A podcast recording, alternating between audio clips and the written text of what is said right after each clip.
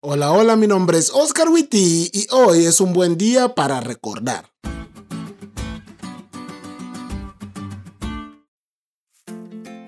En casa se contaba constantemente la historia de un hombre que tenía problemas con el alcohol y el tabaco. Tuvo un hijo y las cosas mejoraron, pero no mucho, ni por mucho tiempo. Pronto volvió a perder su dinero en alcohol, dejando desprotegidos a su esposa y a su hijo.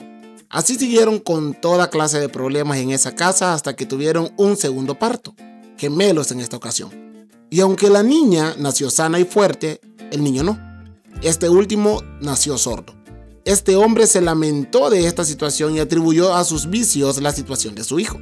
Así que tomó una decisión. Iba a buscar a Dios y su amigo de borracheras había conocido la fe adventista, así que lo acompañó a su iglesia. A los días de ir a la iglesia, él y su familia se hizo una cadena de oración por la salud de su hijo menor, y él tomó la decisión de dejar de fumar y beber y a los pocos días el niño escuchó. Por la decisión de un hombre en sus momentos más difíciles y el invariable amor de Dios, toda su familia aún hoy sigue en la iglesia, y hoy su hijo mayor hace un podcast. Mis papás nunca permitieron que olvidáramos qué había hecho el cielo por nosotros, dónde estábamos antes y hasta dónde nos había llevado la gracia divina. Esa historia formó parte de nuestra educación. Y justamente esa es la historia que los niños judíos escuchaban de sus padres como parte de su educación. Mira lo que dice Deuteronomio 6, 20 al 24.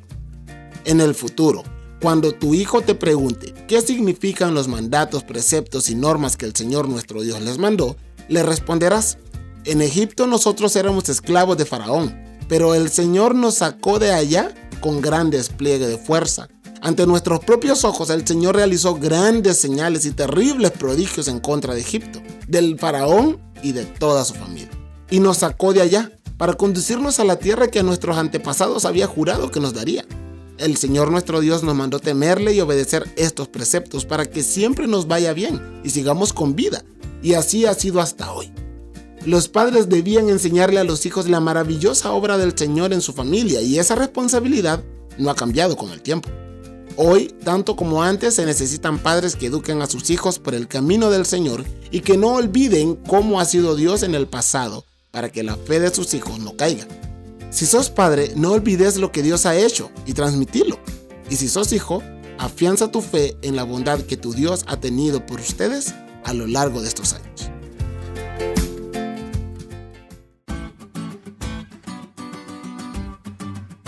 ¿Te diste cuenta lo cool que estuvo la lección? No te olvides de leerla y compartir este podcast con todos tus amigos. Es todo por hoy, pero mañana tendremos otra oportunidad de estudiar juntos.